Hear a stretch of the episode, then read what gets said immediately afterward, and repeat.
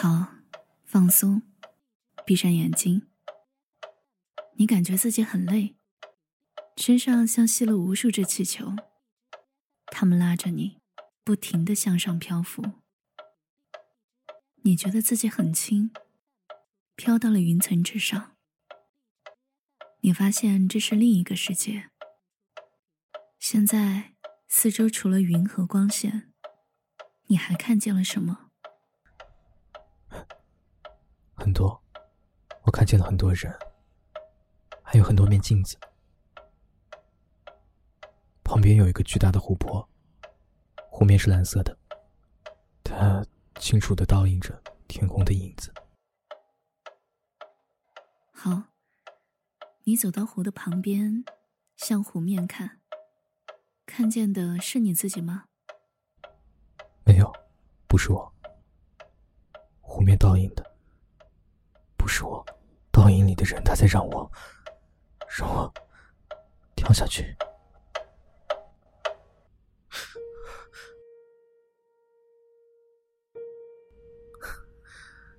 我是没救了吗？不会，还是上次给你的药，记得按时吃。李维走出医院，明晃晃的阳光刺得他睁不开眼。独自在夜晚熬过了太多的时间，他慢慢发现，原来黑夜比白昼更适合自己。欢迎收听迪诺的晚安日记，冬日特别专辑，秋冬过境，目之所及，亦非真实。更多精彩内容可以关注新浪微博和同名微信公众号“迪诺的晚安日记”。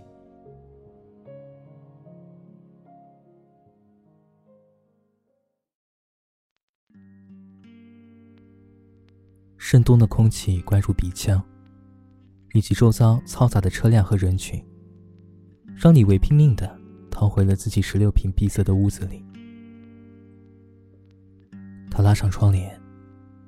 吞下新开的各色药丸，然后昏沉沉的蒙上被子睡了过去。他并不记得这样的生活是从什么时候开始的。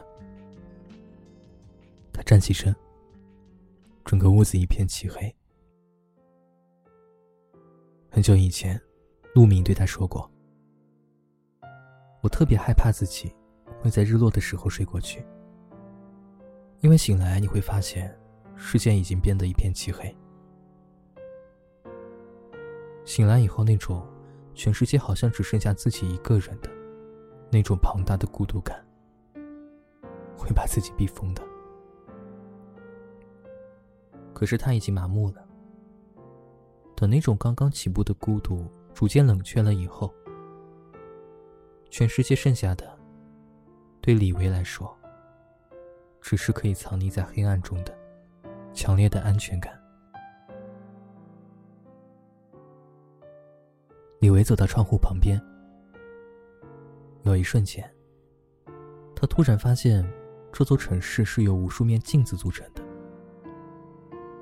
马路对面高耸的由镜面拼凑成的大厦，入夜后灭着灯火，互相映衬的玻璃窗户。稀疏的车辆顶着车窗，倒映着呼啸而过、路过城市的街景，以及现在包裹着夜色、倒映在窗户里的自己。如果可以逃离现在这样的生活，是不是可以跳进镜子里去？他突然冒出了这样一个奇怪的念头。在那个世界，一切都是相反的，包括在镜子里，平日最熟悉的自己的样貌。那边的自己，或许才是自己认识的自己。李维向窗户里的自己伸出了手。如果镜子里存在着另外一个世界。对我而言，会是一种新生吗？突然，一股巨大的吸力拖住了他的手，将他狠狠的拽了过去。失去重心，李维重重的摔在了地上。奇怪，不会真的给我说中了吧？明明刚刚才入眼，怎么现在竟然又到了上午的光景？他走到窗户前，看着玻璃上另一边模糊的影子。窗外的风景像是置换了的镜像。原本由东向西的单行道，变成了由西向东。矗立在北边的高楼，突兀的出现在了东边。所有的一切，不，整个世界。都完全颠倒了过来，只有北边呼啸而来的风，从未改变。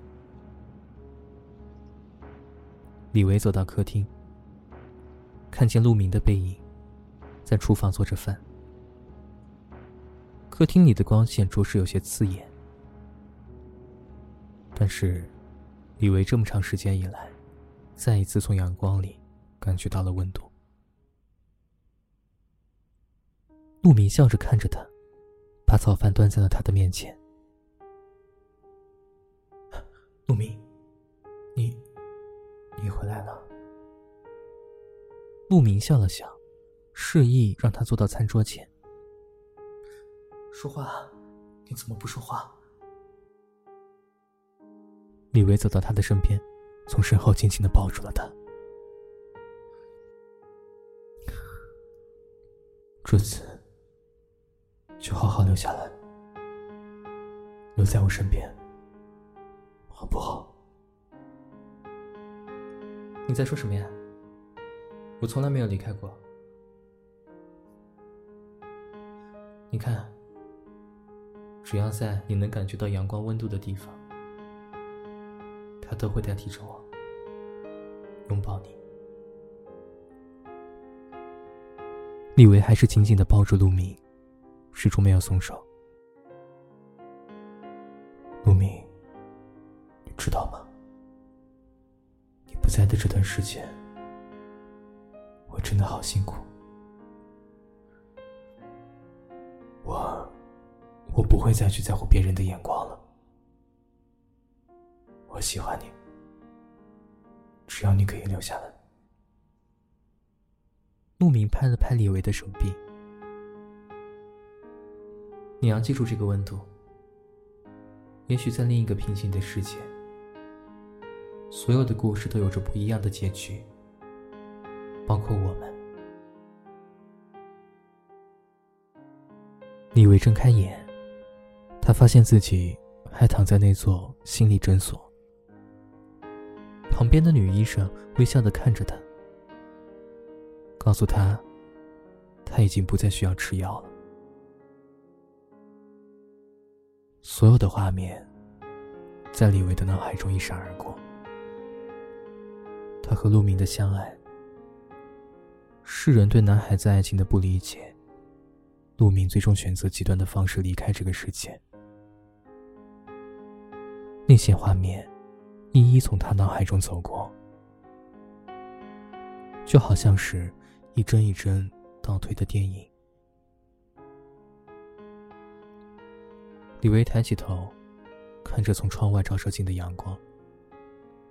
关于两个男孩子的爱情，在现在李维的眼中，那些异样的眼光已经不再重要了。刻在记忆深处的，是有关于阳光的温度，以及鹿鸣同样温暖的怀抱。